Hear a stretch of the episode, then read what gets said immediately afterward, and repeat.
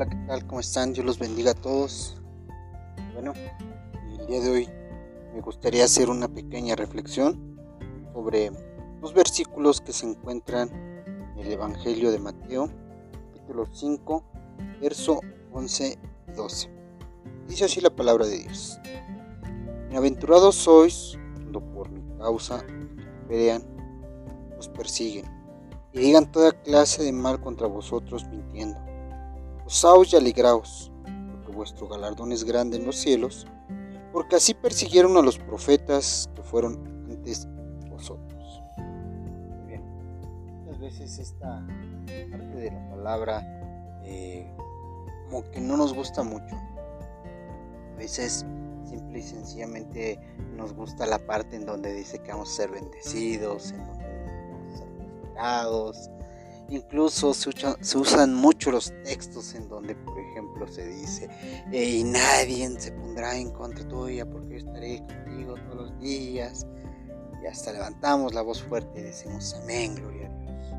Pero cuando se trata de este tipo de textos en donde eh, nos habla de tener que pasar tribulaciones, tener que pasar ciertas angustias, como que no nos gusta mucho.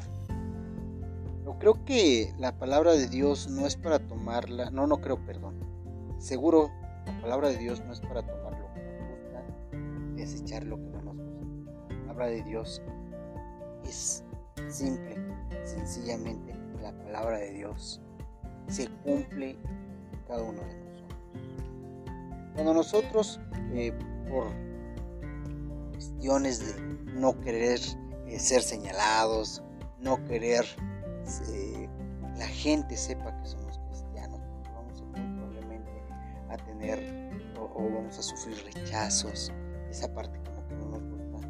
Creo que tenemos que entender claramente cuando estamos evitando esto, estamos cumpliendo la palabra de Dios Aquí claramente dice bienaventurados sois cuando causa vean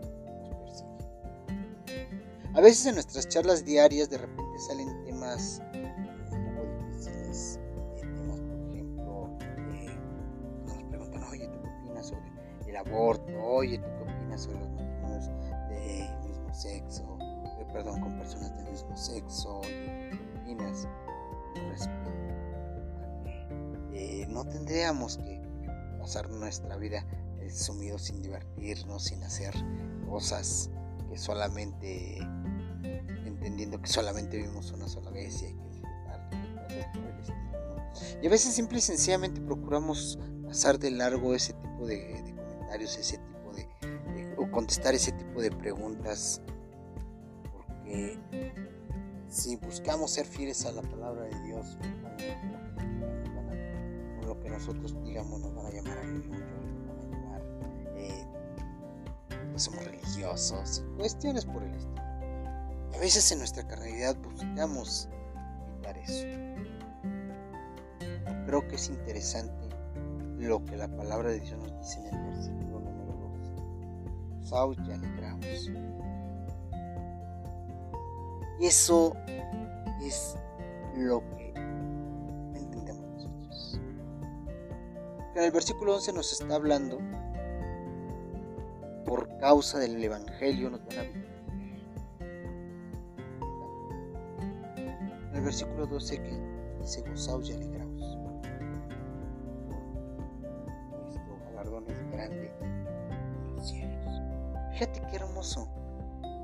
Dios promete un galardón grande en el cielo cuando por causa de su evangelio somos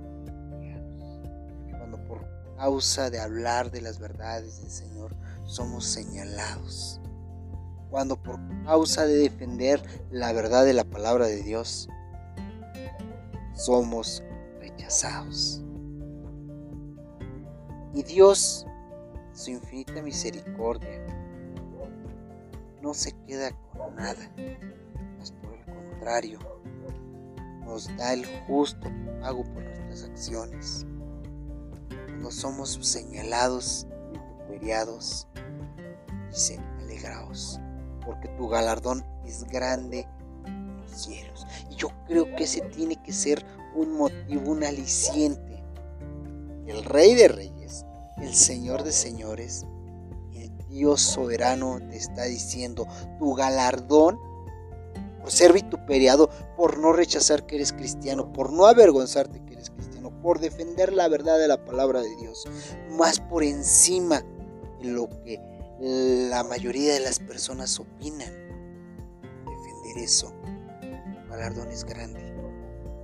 Tu galardón está guardado en los cielos.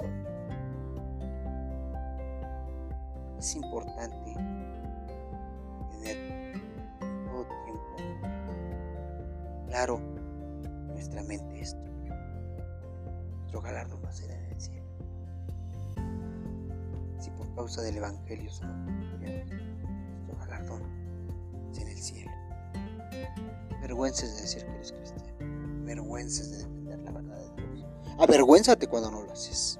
Avergüénzate cuando es por encima de lo que la gente vaya a decir de ti. Por esa causa no defiendas la verdad de la palabra. En eso sí avergüenza. Avergüences de defender el Evangelio. No te avergüences que tus amigos te señalen, ay, mira, este es el amargado, ah, mira, este es el aleluyo, oh, mira, este es el religioso. Mejor alégrate. Porque si tu testimonio da una verdad intachable de que eres hijo de Dios, Dios prometió galardón, el cielo, y ese tiene que ser el motivo para alegrarnos. La vida del cristiano, cuando se trata de dar testimonio, no se trata de que el testimonio nos va a llevar a una tristeza. Ay, todos me van a señalar. Soy aleluyo. Ay, todos me van a señalar. Porque no hago lo que la gente dice. Ay, esto de eh, vivir de cristiano es aburrido, es triste. Oh, no, La vida del cristiano es alegre. Porque el Rey de Reyes se alegra con nuestro testimonio. Da una clara muestra que somos sus hijos. La vida del cristiano ser un motivo de alegría cuando somos señalados porque estamos viviendo conforme a la misericordia, conforme a la voluntad de Dios. La vida del cristiano no puede ser triste ni aburrida. La vida del cristiano tiene que ser un gozo. Estamos dando testimonio. Somos hijos del rey. Bien, hermano, a pensar en esto, a reflexionarlo, pero principalmente llevarlo. Dios te bendiga.